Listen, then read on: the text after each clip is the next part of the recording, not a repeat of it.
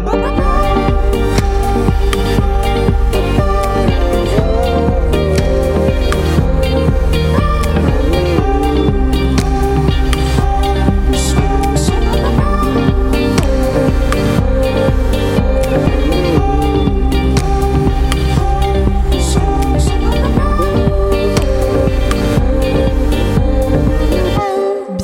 Sur Radio Phoenix. Si vous nous rejoignez, vous êtes dans la Méridienne.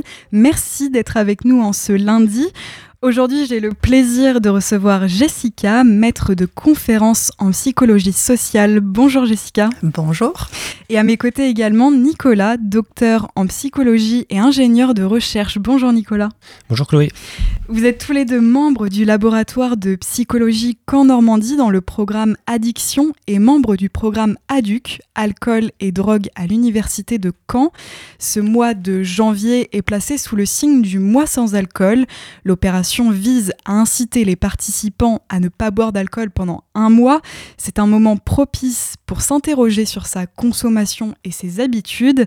Jessica et Nicolas, vous êtes avec nous aujourd'hui pour revenir sur la consommation en France et dans le milieu étudiant. Mais est-ce que dans un premier temps, on pourrait revenir sur la dépendance en elle-même? Sur quoi se basent les professionnels pour poser un diagnostic? Alors, bah, pour commencer euh, là-dessus, on a en général deux outils pour diagnostiquer euh, une situation d'addiction. On va utiliser ce qu'on appelle des critères du DSM. Il y a 11 euh, critères qui permettent d'établir ça, ou des critères dans notre classement qui s'appelle la CIM. C'est une classification internationale sur les maladies. Et sur les 11 critères, je ne vais pas les lister là, mais il y a des critères assez classiques qui sont le besoin impérieux, irrépressible de consommer la substance, qu'on appelle le craving. Il peut y avoir l'augmentation de la tolérance aux produits euh, addictifs ou, euh, autre exemple, bah, des difficultés à contrôler l'utilisation de la substance. Et c'est un cumul de ces critères qui fait que, à deux ou trois critères, on va considérer que c'est un niveau de sévérité euh, faible. À quatre à cinq critères, l'addiction est modérée. Et au-delà de six critères, on considère que c'est une addiction sévère. Et je me demandais aussi, est-ce que ces critères que vous venez de lister sont applicables dans tous les pays ou est-ce qu'ils peuvent être amenés à différer? Alors, j'ai pas une connaissance interculturelle très profonde sur ce sujet, mais pour autant, les critères que je vous ai cités là, qu'il s'agisse du DSM ou de la CIM, sont des critères internationaux. Donc, on peut supposer qu'au moins dans le monde occidental, c'est ceux-là qui sont appliqués pour diagnostiquer euh, des éventuelles addictions. Et au niveau des recommandations officielles, quels sont les repères de consommation d'alcool? Alors, il y a eu beaucoup de, débats là-dessus, euh, notamment parce que les alcooliers ont un, pouvoir assez conséquent, notamment en France, où ils prônent plutôt la modération, dans l'idée de continuer à consommer consommer. Euh, les scientifiques ont à un moment défendu l'idée que ben, pas de consommation sans risque, donc zéro c'était le mieux. Et puis euh, plus récemment, en 2017, il y a un rapport de Santé publique France et de l'INCA, donc un organisme de recherche sur le cancer, qui ont établi une, norme qui est celle qui est recommandée en France, c'est pas plus de 10 verres standards par semaine, avec pas plus de 2 verres par jour, et surtout en incluant dans la semaine des jours sans consommation. Et est-ce qu'il est qu'il existe des structures spécialisées en France vers lesquelles se tourner si on croit euh, avoir une dépendance Alors, pas de problème. Effectivement, le secteur médico-social est, est, assez actif sur ces dynamiques-là. Euh, quand on est étudiant, la première euh, structure à laquelle se tourner, c'est sans doute le SUMS, donc le service universitaire de médecine préventive et de promotion de la santé. on pourra vous laisser sur votre site, je ne sais pas si c'est possible, mais la, liste des, des, contacts. Donc là, vous allez avoir une équipe de professionnels de santé, médecins, psychologues, infirmiers, qui peuvent vous, vous aider à faire le point sur votre consommation et éventuellement vous accompagner ou vous proposer des lieux d'accompagnement.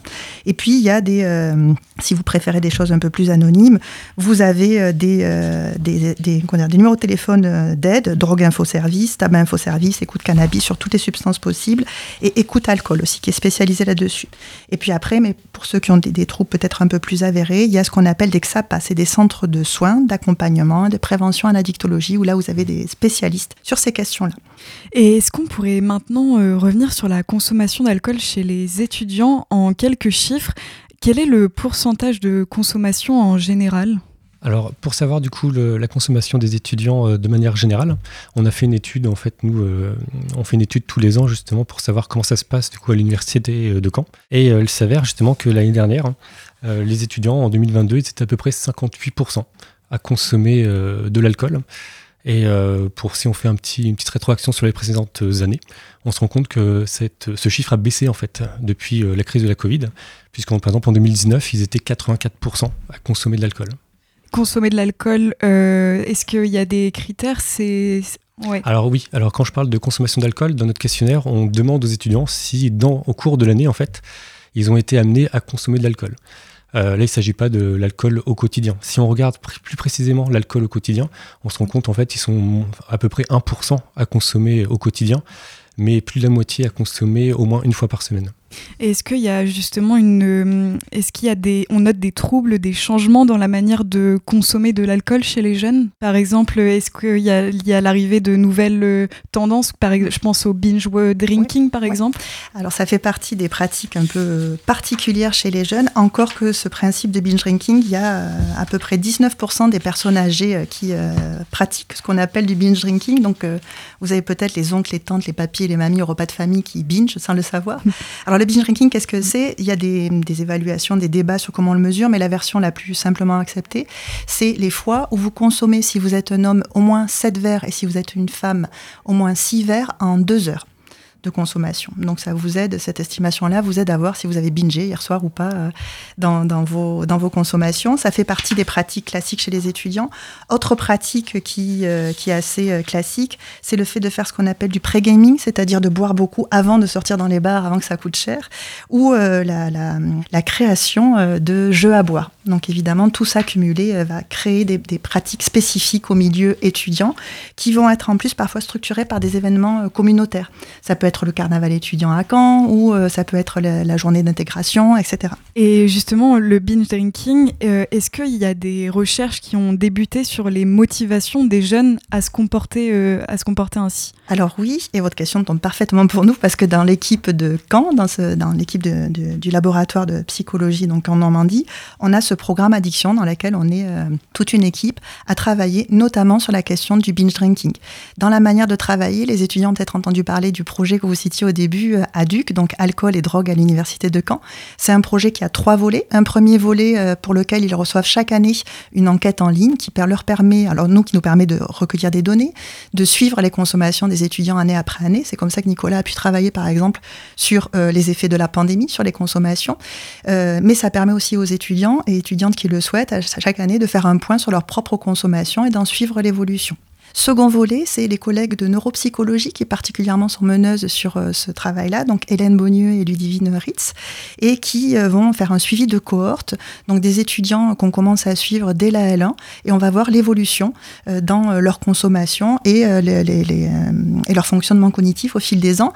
J'en profite pour passer l'annonce, les collègues recherchent chaque année des étudiants de L1 motivés pour participer, et en plus, pour le coup, il y a rémunération dans, dans cette participation-là. Donc à partir de février, vous allez sans doute voir des affiches ou recevoir un mail vous proposant de participer à ça. Et le troisième volet euh, que je coordonne, pour le coup, euh, beaucoup avec euh, Nicolas, porte sur la prévention, où là, on essaie de tenir compte de ce qu'on a compris dans le volet 1 sur les déterminants, de ce qu'on a compris également dans le volet 2 avec les collègues sur les, les, les, les atteintes neuropsychologiques qui peuvent être générées par les consommations, pour mettre en place des dispositifs de prévention innovants, si possible. Donc là-dessus, on cherche souvent des participants, donc n'hésitez pas à nous solliciter sur ce sujet-là. Et je me demandais, euh, est-ce qu'il y a des différences euh, selon euh, les filières? Au sein de notre étude, en fait, on ne peut pas directement demander aux étudiants dans quelle filière précisément ils sont inscrits.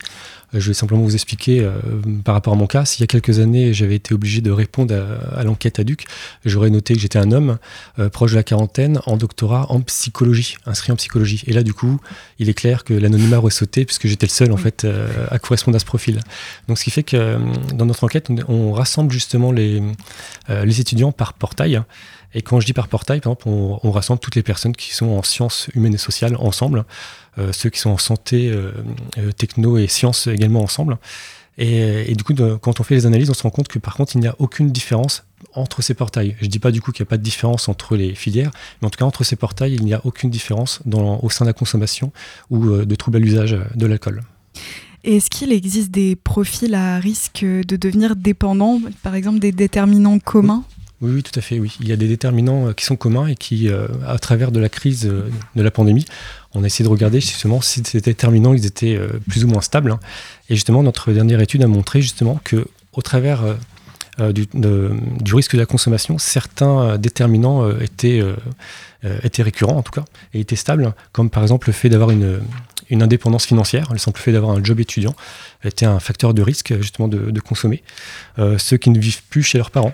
Donc on peut supposer qu'en effet, cette indépendance aussi en dehors du domicile familial pouvait aussi amener les étudiants à consommer plus facilement.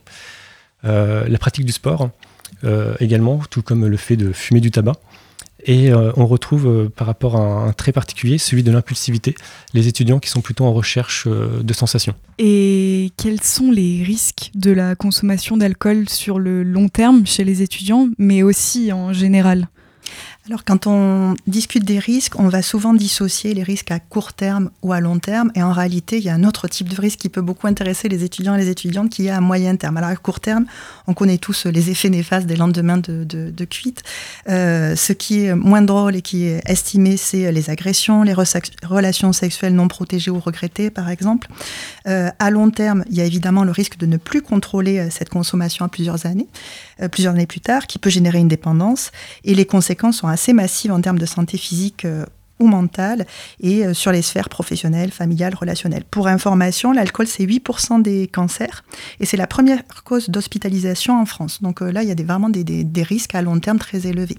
Ce qui est peut-être moins connu, et on a pas mal de collègues, soit ici à l'Université de Caen, soit en réseau avec qui on travaille, qui sont spécialisés là-dessus, c'est les effets à moyen terme, avec notamment les conséquences cognitives et cérébrales. Alors quand on prend le binge drinking que j'évoquais tout à l'heure, les étudiants euh, pensent souvent qu'ils sont à faible risque parce qu'ils ne consomment pas la semaine et que simplement ils vont passer deux trois soirs à beaucoup consommer, à binger très clairement. Euh, en réalité, cette alternance entre épisodes de consommation excessif, le fait de boire énormément un soir, et puis euh, les périodes d'abstinence, les jours qui suivent la soirée, c'est particulièrement néfaste d'un point de vue cérébral. Et parmi les choses qui ont pu être montrées, c'est qu'après seulement une année de binge drinking, ce qui se produit en plus, d'après nos données, beaucoup euh, dans la transition entre lycée et université, il y a cette première année où il faut s'adapter, trouver sa place, c'est pas, pas du tout évident.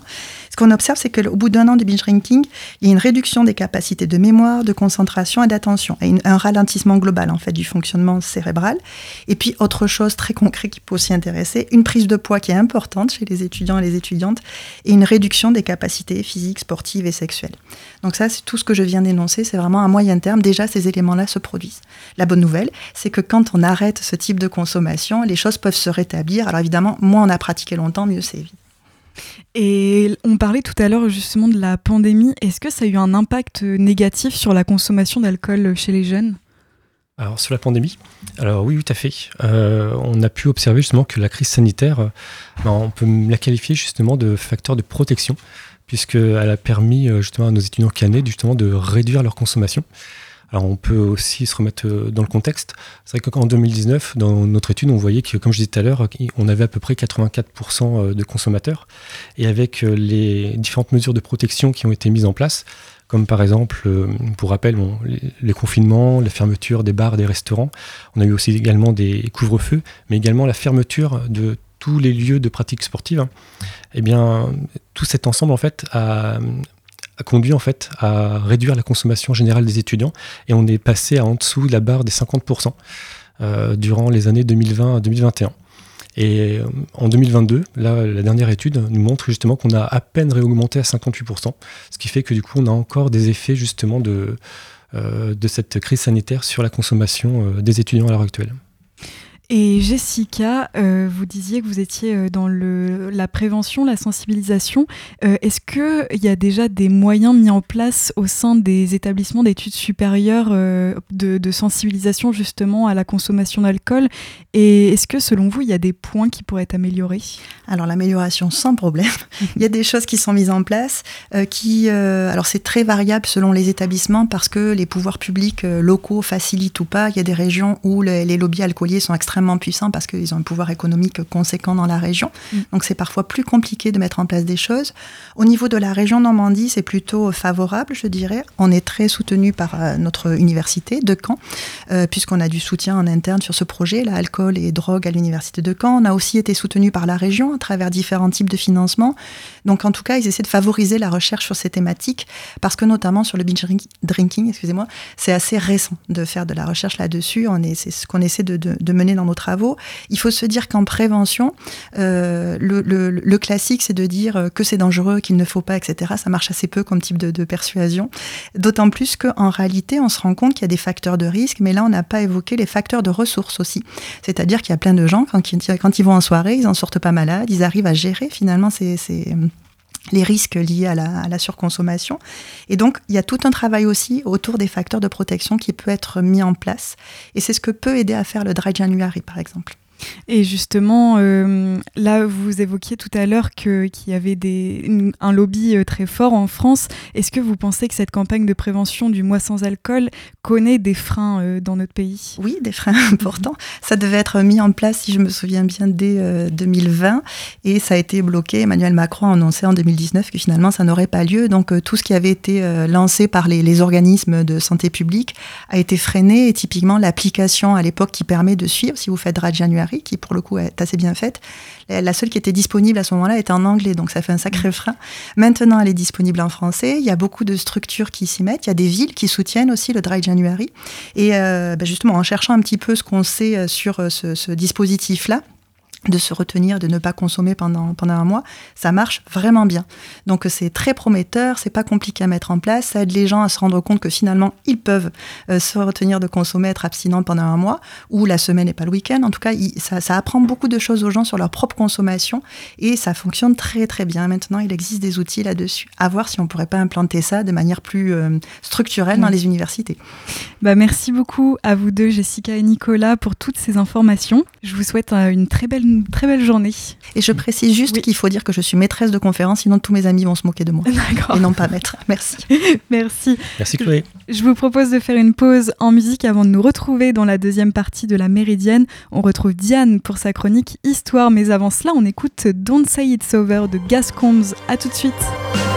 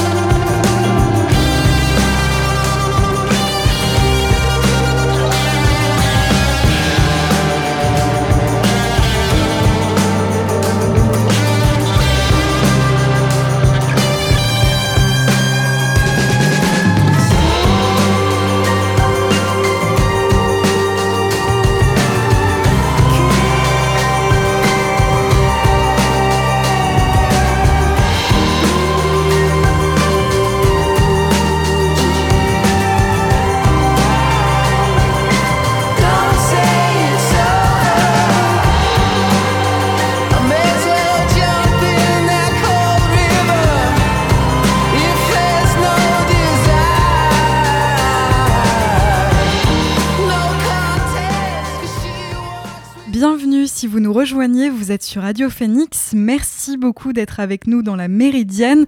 À l'instant, vous venez d'écouter Gascombs et son titre Don't Say It's Over. On avait l'habitude de la retrouver le mercredi. Maintenant, Diane nous donne au rendez-vous tous les lundis pour sa chronique histoire. Salut Diane. Salut Chloé. Alors, de quoi tu vas nous parler aujourd'hui? Eh bien, aujourd'hui, nous allons parler d'une personne assez peu connue et pourtant très importante dans le règne de Louis XIV. Nous allons parler de son frère, un certain Philippe d'Orléans. Mais alors, dis-nous, qu'est-ce qu'il a de si spécial, ce Philippe d'Orléans? Eh bien, il a une caractéristique que l'on retrouve assez rarement chez les familles royales de l'époque, il est homosexuel. Alors en soi, on ne connaît pas la vie privée de tous les membres de toutes les familles royales des temps modernes, mais justement, Philippe d'Orléans cache en fait assez peu son homosexualité, et c'est ça qui est vraiment rare. Et est-ce que ça posait problème autour de lui? Alors ça va peut-être vous étonner, mais pas tellement, parce que malgré son attirance sexuelle, Philippe d'Orléans n'a jamais refusé de se marier avec une femme, parce que de toute façon, à l'époque, aucun mariage n'était d'amour dans la famille royale. Donc en soi, que Philippe d'Orléans soit homosexuel, ça ne changeait pas tant de choses que ça.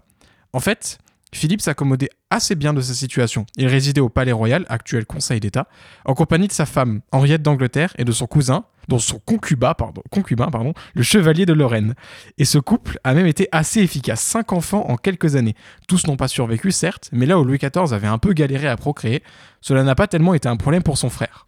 En fait, Philippe d'Orléans était un libertin. Son palais royal accueillait de nombreuses fêtes qui finissaient toutes en orgie. La piété n'était pas son fort et il a collectionné dans sa vie les concubins. Au final, Philippe d'Orléans était un peu à l'opposé de Louis XIV et de la cour de Versailles. Ce qui est d'ailleurs assez drôle par rapport à Philippe, c'est que toute sa vie, il a été éduqué un peu comme les clichés grossiers d'aujourd'hui sur les homosexuels. Là où Louis XIV représentait la virilité, on obligeait Philippe à systématiquement s'habiller en robe, se maquiller, ne pas parler fort ce qui était en fait vu comme une humiliation face au roi.